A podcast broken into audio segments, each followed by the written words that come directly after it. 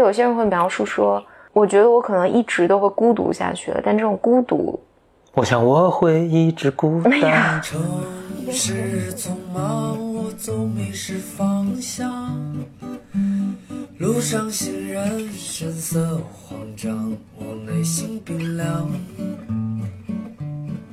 Welcome to another episode of blow your mind。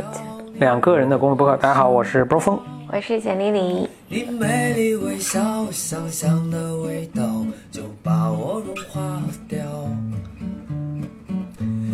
我的欢迎来到新的一期别 UM。我们不断的收到大家很多很给我们报的选题。对对对很有意思的问题，有的也很很难回答，但我们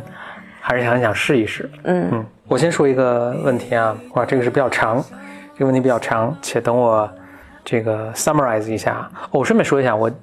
今天我来分享这几个问题都是被 Outlook Outlook 放到垃圾邮箱里的，就特别奇怪。我就是并不太经常看垃圾邮箱，我今天一看，哎，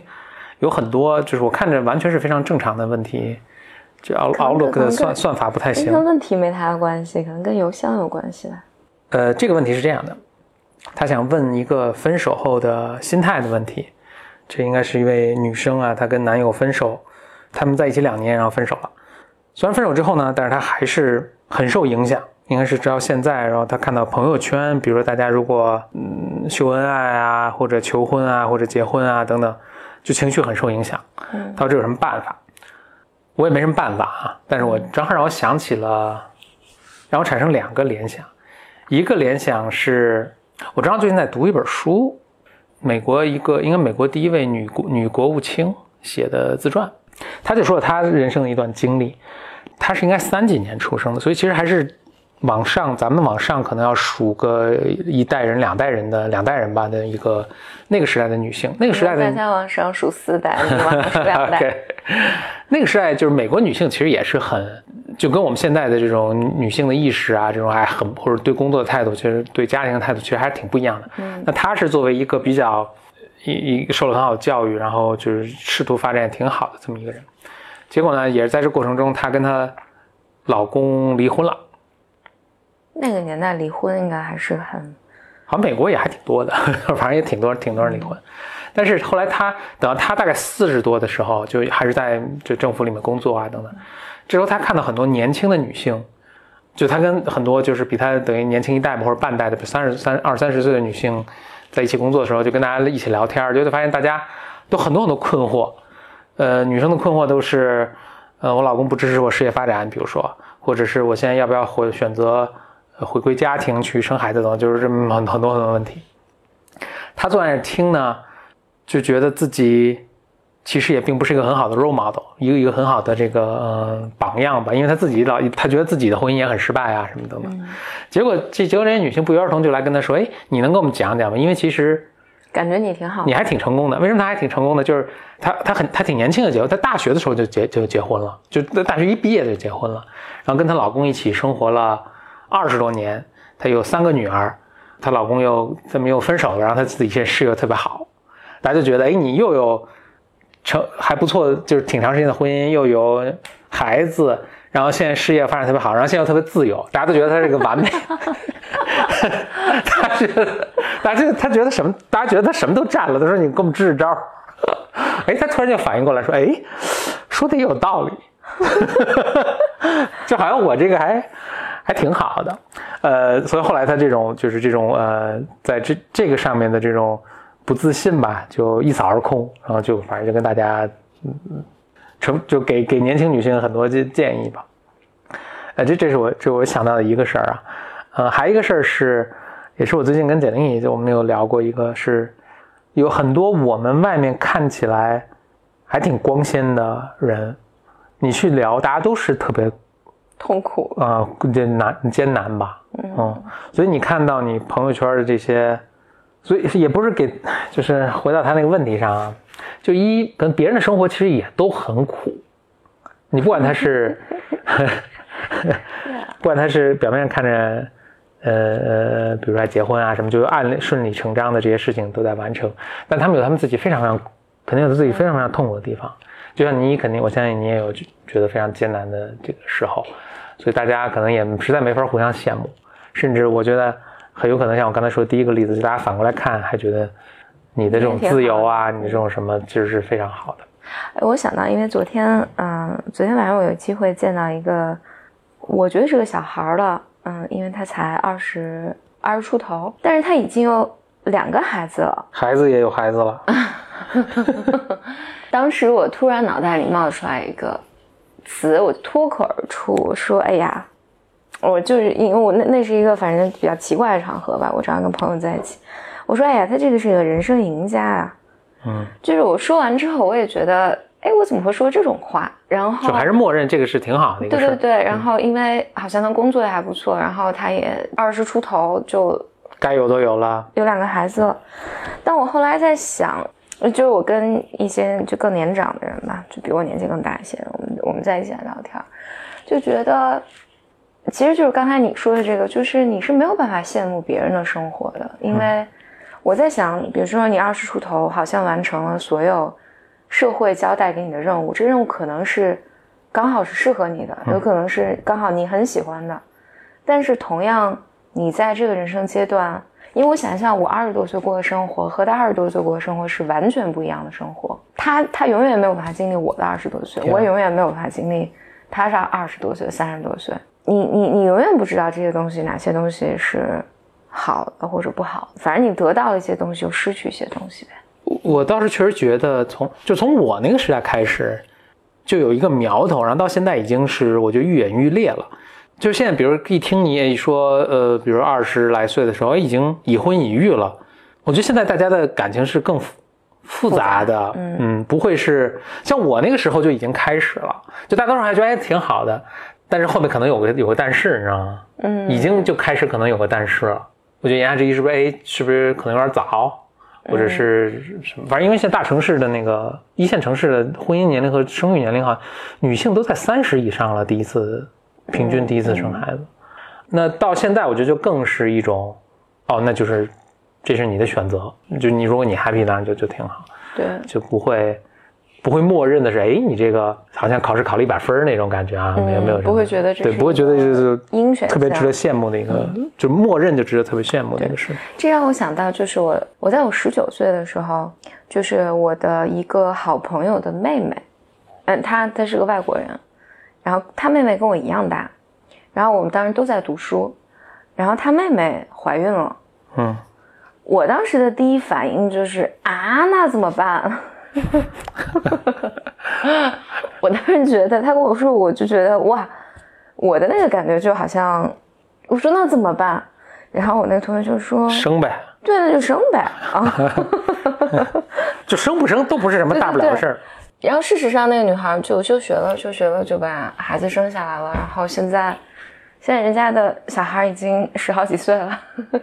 然后她的生活也过得很好，让她回去又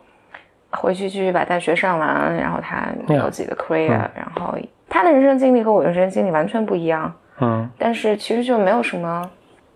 好的呀、坏的呀，或者适合不适合，反正我我我这让我想起我一个事，我当时在大学的时候，应该念大三大四的时候啊，这是在美国了。后来有一次去，就暑假的时候去参加一个暑期的科研项目，就反正我就特学霸嘛，就是暑假就干这种事儿。当时我们碰到一个中国女生，她年龄应该是，可能甚至还比我还小呢。呃，她也在这个项目上，是别别的学校的，就是她这个研究项目是各个学校的学生都招过来，然后所以有有从本科，比如我当时是本科，有的是 PhD，所以她是 PhD，嗯。她是一个博士生，可能博士都读两年了，嗯。我就我就问她什么情况，哦，她就跟我说，其实他他是在国内读的少年班儿嗯所以他大学毕业的时候可能就十六七八岁，嗯，十六七八岁，对我记不得具体了，反正是不到二十岁，嗯就还学特特学霸，后来跑到美国读 PhD，都读的都是特硬核科学，你知道吗？就在这期间呢，还结婚了，好像还马上要生孩子了，反正我当时就特别那种，我说你人生你这人生快太多了。都都，就像我听播客的时候两倍速度播放。等到我在毕业的时候再去找他的时候，还是我毕业了两三年再联系的，好像可能读文文 BA 什么联系。就他那个时候已经，呃，他当时原来学那个 PhD 专业，读了个硕士，后来不想再去读了，他又重新换了一个。他原来读的好像是生物吧？哦，我记得你，我跟你说过这事儿你说他后来又离异了，对对对妈妈，他又对对，又结婚了，在这几年他他离离婚了，换了一个工作方向，就先是先是换了一个读的博士的方向，拿了什么统计学的博士，还拿了 tenure 的教职，就 tenure 就是那个终身教授还离了婚。后来觉得做教授没劲，又辞职，又到华尔街去当那个呃，就做大模型，就是那个当 quant，当那个对冲基金的我。我 还是很无语啊，就是他做做什么做什么事都是两倍速播放，对，但 就是就是但但也并不是说羡慕啊，反正就是每个人的就是 人生真的是很不一样。我我觉得可能最终我想落脚在这个点上，就是反正每个人的人生就是不一样，嗯你的选择不一样，你的体验不一样，没有哪个是正确的，嗯，反正都有都有你的你要 suffer 的，对，而且对所所有人都都一样苦，没有不哭，只有更苦，真的真的是。我们看见外面再光鲜，再呃，你觉得他财富也什么呀，这个也很红啊，或者什么的，就哎，大家都各各有各的，都有自己的苦。对，各有各的苦。OK，回答了第一个问题。哎，你我觉得没回答第一个问题啊。他是说看到我我我回到心理层面上想讲这个，这个实际上是，我可以打个比喻啊，它就有点像你摔了一跤，然后你腿上就受了伤，你平时穿裤子啊或者什么一碰它，它就会疼。OK，然后其实所以本质上解这个。对，所以本质上就是就分手这件事情，但是因为这分手是个太大的一个太多可能性了，就是这个分手它激活了你的哪部分创伤？那这个这个创伤里面有可能是他为什么一定激活了？那他他们能不能就造成了新的创伤呢？还说这是一个哎，意思？这这很有意思，我觉得不是创造了新的创伤，所谓不如意或者你觉得失望或者这件事情很糟糕，就客观讲情况下，我们认为糟糕的是你的分手啊、失业呀、或者你想要的东西你要不到啊，嗯就是别人欺负你啊，等等等等，就别人打了你一巴掌，嗯嗯，但如果你的身体本来是健康的，别人打了你巴掌，你当时就是针对这个事情你很愤怒或者你很难过啊什么的，这事儿就过去了。嗯。但如果你的这个疼痛感，比如在过之后的两年里面，你都觉得很难受，这个一定是激活了你的旧的创伤，嗯。就是你身体这本来就是有伤痛的，然后被打了一巴掌，然后这个东西就一直在疼，所以不是添了新的创伤，就所有你生活中发生的事件都只是一个诱因而已。，OK，嗯，嗯，然后但是总有你第一次手，因为你婴儿的时候假设是没创伤的，对对对。总有总总在你人生以前某个阶段是第一次碰到这个事。对对对，或者我或者或者我举这个例子好了，如果你是成年，就我们说你你成年了之后，嗯你再遇见这种，因为我现在能想到，我记得我我以前有一个朋友也是，我印象特别深，在我们毕业的两年还是三年，我每次见他，他都在跟我谈他的上一段恋情。哦，那这个就是就是你 PTSD 了吧？对你，你觉得他是被那那上一段恋情里面，你这么理解这件事儿，你不知道哪件事情激活了你，有可能是被抛弃这件事情激活了你，嗯有可能是你你本来就觉得自己不好，这件自己特别匮乏这件事情，然后分手这件事事情使你感觉更更加的匮乏。这个我们不知道，就没有没没有一个定论了。这个就需要，如果你在面临面临分手这件事情迟迟过不去的话，你要真的理解使你疼痛的地方在哪儿。嗯，因为有些人会描述说，我觉得我可能一直都会孤独下去了，但这种孤独我想我会一直孤单。严严肃点，我很严肃，配个背景音乐。就是那个孤单的那个感受，而且会那种永远都好不起来的那种感受。反正我我听到好多人跟我描述这种感受，在比如分手的这件事情里面会被激活，或者一段友谊啊、呃丧失也会激活这些这些感受。所以回到这儿来讲呢，就是这样孤单一辈子。请继续继续。反正我我想回来讲，就是如果你那个这件事情让你超越了这件事情本身带给你的影响。就比如说，如果我分手，可能大家可能一个月、两个月，嗯，就我就可以开始新的生活了。但是你超过了这个时间，在未来的比如说半年或一年里面都会不断，那就是有些创伤在。我听说一个判断标准，好像就是一年过一年之后，你还这个还实时浮现什么的，这个就是哎，我觉得这也取决于你上一段关系的时间的长短啊。啊。你比如说，你跟人这人谈了一个月的恋爱，但你花了一年的时间来 recover，嗯和你十年的恋爱，哦，对对对你花一年的时间 recover，这个还是不一样的。，OK。OK，这个问题呃结束了，谢谢李李的回答。你 下一个问题，李李你这个问哦，我嗯我我想讲一个倒倒不是什么问题，这个也是昨天我在录另外一个节目的时候，反正有一个 case 加呃让我想到的，就很想表达。加之有一个 b a m e r 确实也跟我提了一个问题，他大意就是说，他说他工作中觉得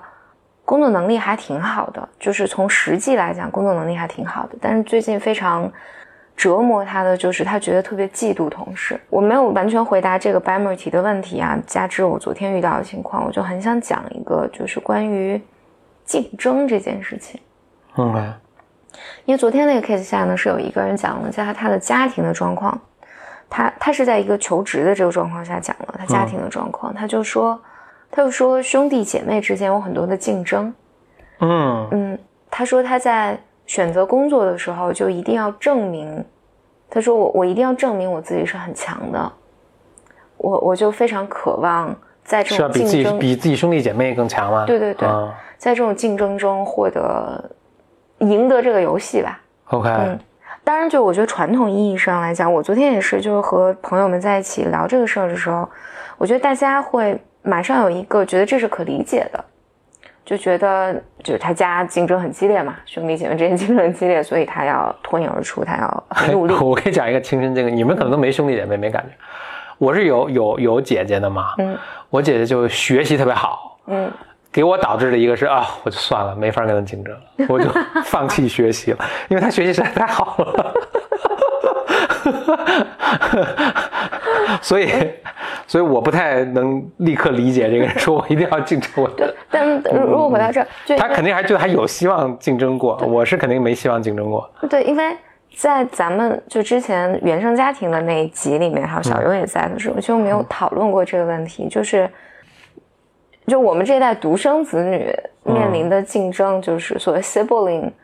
rivalry，, rivalry，嗯这个兄弟姐妹之间的竞争是不只不只是你和表兄、表弟、表妹、他们之间的竞争，嗯，这里面还掺杂了很多父辈之间的竞争，所以啊，昨天、对对对，嗯。就是包括父母使用自己的孩子在他们之间的相互竞争，这些都会落到孩子的身上，哦，那这个更惨就很惨啊！你像我这个，反正都是亲生的，谁赢出胜出都行。你们这个好像这父母之间还较劲呢，对对吧？对对，这就是、嗯反正我们这都一个我的孩子要比你孩子强，对对对，嗯哇，这太可怕了！对，然后所以这这田忌赛马，你们都是马。所以昨天在那个，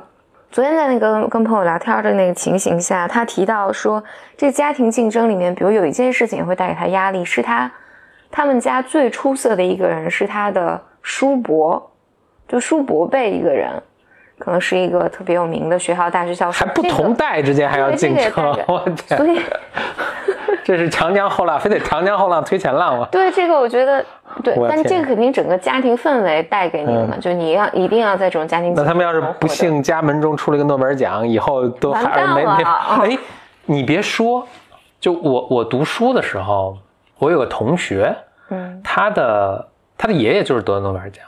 我是觉就他，然后他爸也是大著名大教授什么的。我是觉得，就我跟他聊，我觉得他是背负着很大的压力的，觉得自己要、嗯要什么。对，所以这个隔代甚至隔代的竞争，我都还能理解。对，我觉我觉得这里面有一个，你你说这个让我突然想到，联想到一些我身边的朋友的 case 也是，就是有时候你你看到他的家庭有一个长辈特别牛，嗯就是特别有社会地位啊，或者特别光彩照人，比如他的叔侄啊，或者是下面一辈，嗯，就非常的暗淡。啊他们当他们在一起出现的时候，哦就这就这里面就是有一个俄狄浦斯的东西，就是我觉得一方面是现实层面上你能不能，你能不能抗争过，嗯但另外一方面就是，我觉得是个心理层面上，更多的是年长的那一辈，我觉得能不能愿意交出这一部分，让让其他人觉得让让年轻一辈也有机会，对，或或者，但我觉得不是。或者没有压力。没有压力，啊就是这个家庭是允许你们以各爱种形爱玩玩式啊，爱干嘛不过当然有个更简单的数学的解释，这就是回归均值嘛。又了。不，行，所以我我对我以后对孩子说，你就不用没事儿，回归均值就回归了，没压力。啊 我我我觉得这个是完全和整个家庭的心态有很大的关系。但回来讲，我我想讲的是，就是你个体，你你这个人要怎么应对竞争嘛？嗯我想讲的就是竞争的意义，就你最重要能理解竞争这件意义的。我觉得你最重要理解竞争本身，最终最重要的不是输赢啊，这听起来好鸡汤啊，但真的啊，你你变了。What What are you trying to say？但它重要的是你在竞争重在参与。真的重在参，哎呀，你这个体育精神已经发挥到极致了。你让要严，你让我严肃的说一下。OK，嗯我想，我想真认真的说一下这个过程，嗯因为你成年之后，你是要面对很多很多竞争的，这些竞争是不分 年龄、种族、国籍，什么父辈、嗯孙辈嗯等等等等，很多哈就是啊。对，是恶性的、良性的，反正这竞争你都要面对。但我觉得你在家庭中是要面对竞争的，嗯。然后就是因为竞争就是在世界就存在，但是我觉得你在家庭，尤其在你和兄弟姐妹，或甚至和整个家家族之间的竞争，这个的意义在于，在你经历这个的过程中，你能从中确认自己的价值，而我讲讲这个什么意思？就是，就我我觉得你你这里面就经历很多情绪，你的憎恨、你的愤怒、委屈、不满，然后但你的喜悦、你的骄傲，你能够从这个过程中慢慢能够接受自己身上好的东西，也接受自己有一些局限，好像听听起来像是一种很痛苦的成长，是这个意思吗哎？是的，是的。嗯我觉得这个所有竞争的意义都在这儿，所以最终你，你你要达成，就像你经过俄狄浦斯，你最后达成一个东西，就是这个关系就是我父母的关系，我是永远都不可能得到我爸或者我妈的，嗯但是在这个情形下，我是能够生存下来的，我仍然是被爱的，我仍然在这个关系里面，只是这个关系里面不是完全的我想要的那些结果，所以在这个结果里，你处理处理的所有你失望的感受，你的各种不满吧。然后在这个过程里面，你形成对于自我的认识。所以我们一般说，你最终比如说跨越俄狄浦斯的这个阶段的时候，你是你是发现你杀不掉你的，如果你是儿子的话，按照这传统的俄狄浦斯精神分析的理论来讲，就是你你终于有一天，你能够顺利的理解，在在父母的抱持之下，你能够理解，你杀不掉父亲，娶不了母亲，但是你是被允许有这种情感，而且你是在这个三角关系下生存下来的。你你能够找到自己的位置，然后你的自我就开始成长，就你跨越了俄狄浦斯的阶段，然后你开始可以到外面去开始交朋友，你跨越这个三三角的这种竞争的关系。所以我想说的是，所有关于竞争的意义，其实在于在这个关系里面，你肯定很痛苦，你经历很多这种失望啊，对自己的否认啊，等等等等。但是最终你达到一个阶段，就是我知道我自己是谁，我知道我的局限，我知道我可以努力的方向，但我也知道我好的地方。然后，所以最终竞争的意义在于你理解，你理解自己是谁吧。从这在这个过程里面，而最终就是输赢不重要，因为你真的就是成年之后，你所有的这种竞争里面，你真的是没法比的。生活有太多维维度你可以去比较。最终，你把你的目光从其他人，就其他人的评价，还有其他人他们的 performance，对你只是一个参考。然后你能够把你的目光拉回到自己的生活和生命上，就你想做什么什么样的选择，你是一个什么样的人，你渴望成为一个什么样的人？我觉得最终竞争的意义，竞争的意义在这儿。所以最终其实就是你刚刚说的就很鸡汤的，就是你最终发现，对，最终嗯你真的发现就是这些输赢不是这个游戏的目目标，嗯，就是游戏的目标是当你玩完这个游戏之后。你对自己有更多的认识，而而且你对于你想成为一个什么样的人有更多的认识。那这个问题也圆满的回答了，应该说是。啊，是的，嗯，我再来一个问题，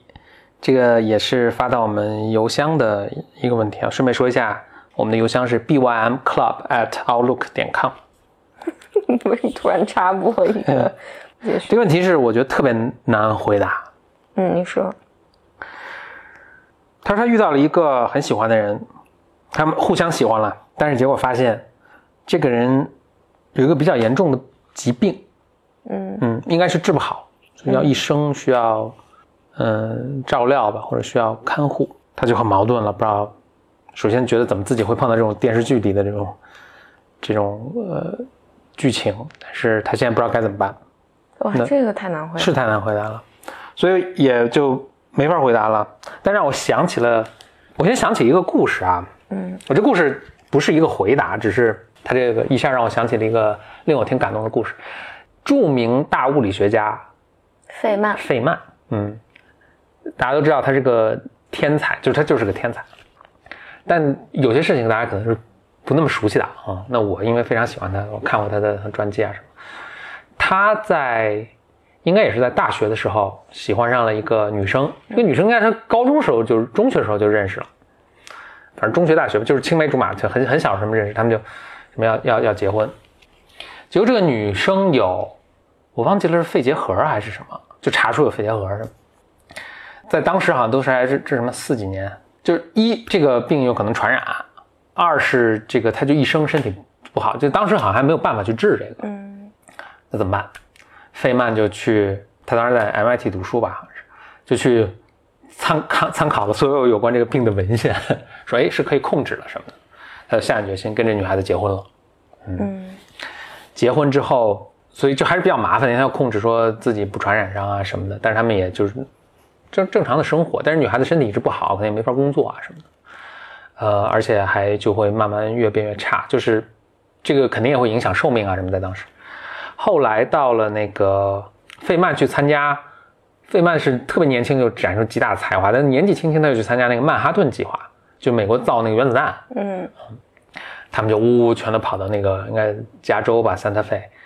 家属也弄过去嘛，所以家属就放在当时那小镇上，还是反正就当时放在那儿也继续治疗还是什么的。然后费曼呢就经常周末啊什么就有空就去看他老婆。你看费曼，我们老想是一个理工直男嘛，就不能比他再理工再直男的这么一个人。结果他老婆就越来越恶化，越来越恶化，越来越恶化。最后终于有一天，应该这个他们这这个原子弹还没造好的时候，就就是他老婆就过世了。过世之后，费曼就过去处理了这个后善后的事情呢。那等国家召唤嘛，什么，就还回到那个，但我觉得他也是对他也是一种逃避吧，所以他还是回到那个这个研究基地。嗯嗯，所以大家就很关心啊，说说你你爱人怎么样情况？哦，他说哦他已经去世了，我们继续工作吧。大家就都没有人没有人再敢问了。过了很多很多年，然后费曼也说，其实他当时也没有哭啊，什么就没有没有特别 emotional。嗯直到 N 年之后，有一次他就在街头走，突然是看见一副衣服啊，还是一个家里的装饰品啊。他他老婆好像叫艾艾琳啊，他突然看到那儿，在街头路，他应该都是个中年人了，应该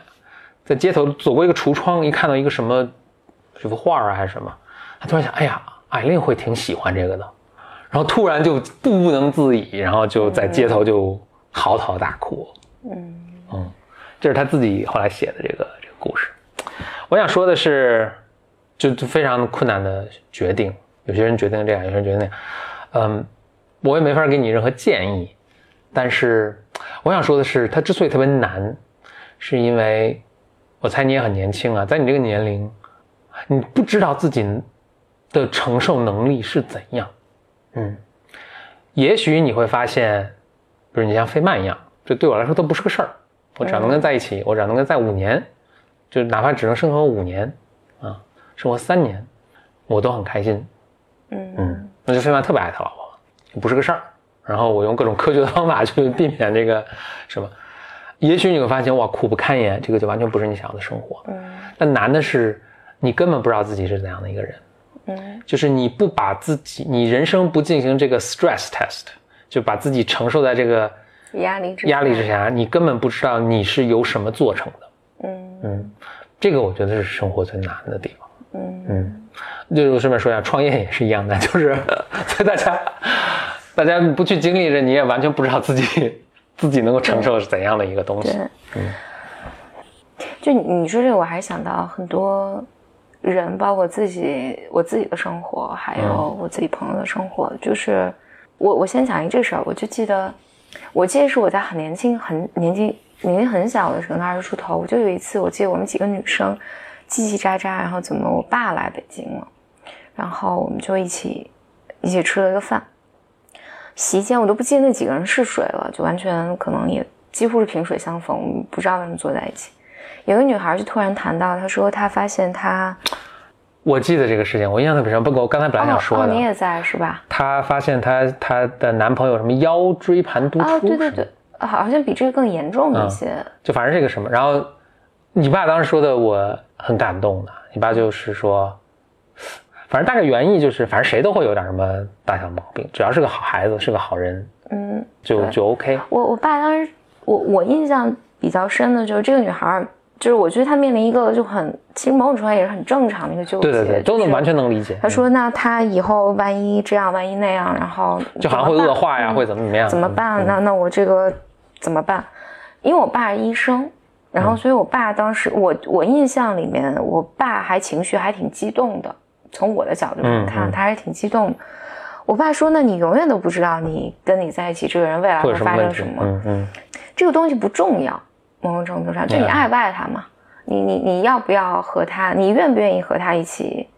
一一起经历这些这这些生活？这个这个可能是最重要。我爸我我记得我爸当时说说，那你也不知道，你就算今天的健康，那明年他可能不健康了。是嗯嗯就是这个不是重点。然后同样的话，其实我后来在和有一些就有一些长辈聊的时候，就我很尊敬的长辈聊的时候，他们也说过类似的话就是当你面面临这种决定，你的伴侣，比如他身体有问题或者这些的时候，那其实其实最重要的就是，嗯，我记得有一个有一个长辈，他他当时这么说，他说这个这个人的高矮胖瘦，他身体好不好啊什么的，这个不是一个婚姻的，或者你选择是不是要选择和这人在一起的最核心的东西。嗯嗯，就是这不是，他说人生不是这么过的，最核心的是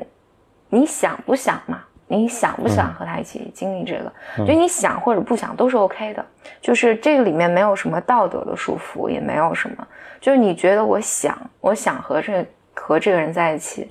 因为你最终我觉得婚姻或者你你要选择一个人生伴侣，那就是你们俩一起应对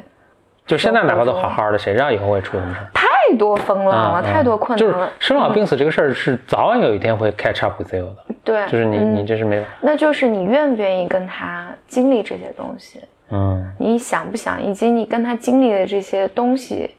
你愿不愿意选择？那有可能，因为我我我我也确实不知道他面临的是一个到底是什么情况？是个什么嗯，所以没法给具体建议了。但是对对，我我那次听你你你爸这么说，我还是很我是很被触动的，因为我老会觉得是，我不知道为什么有印象，因为我觉得就长辈可能会更更维护自己的孩子啊什么，就说哎，其实保守一些对对对，嗯你如果有选择的话，你你为什么呢？对吧？嗯嗯，哎，你爸怎么说？哎，我还老丈人这好，嗯，我我是挺挺被触动的。但我觉得像你刚才说，就是你说关键在于你想不想，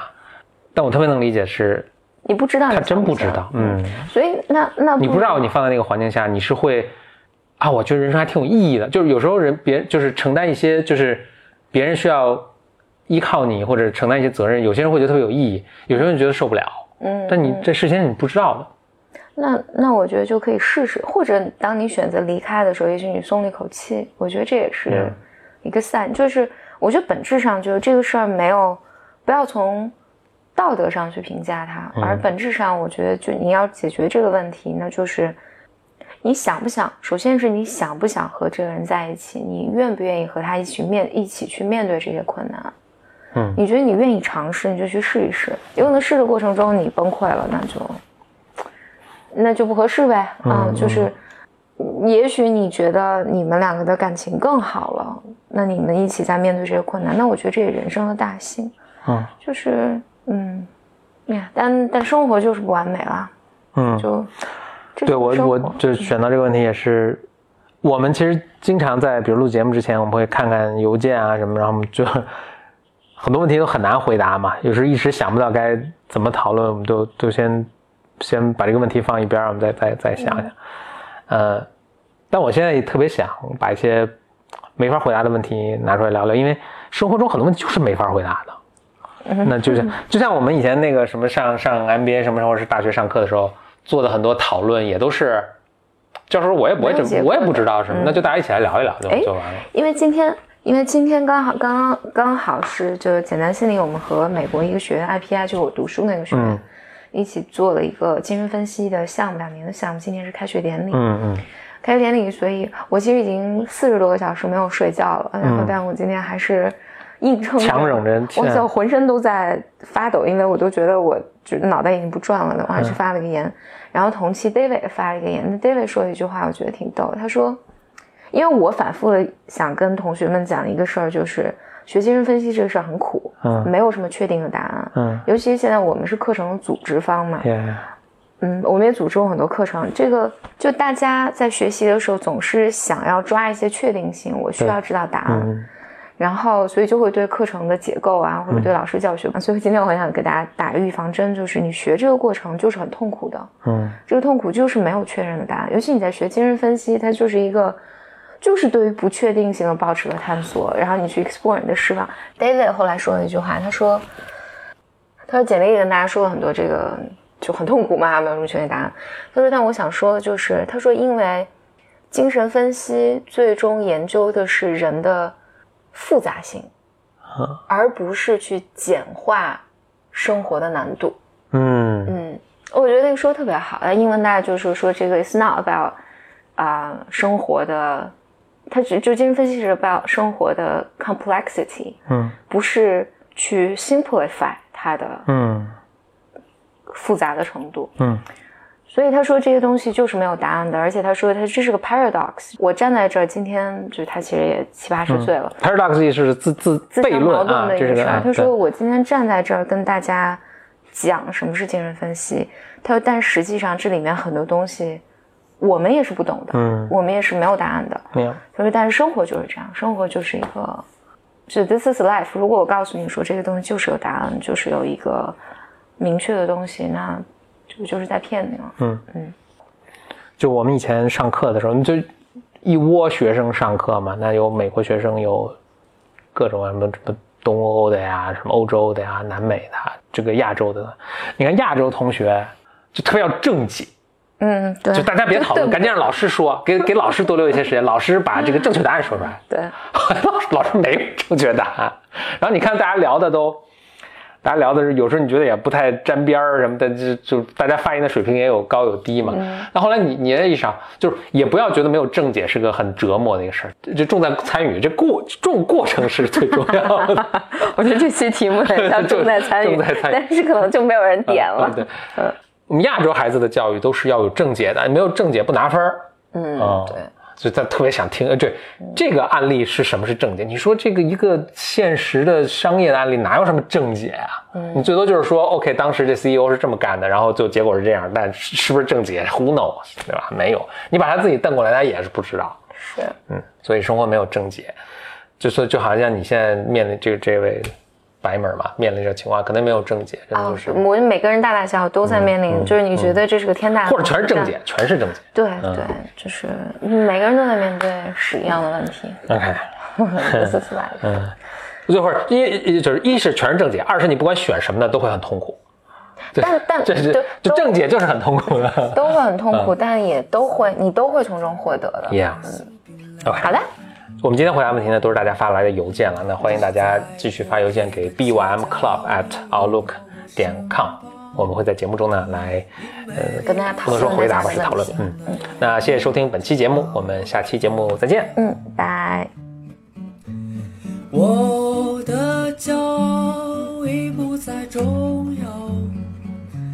说一声你好，紧张不得了。你的脸上写满了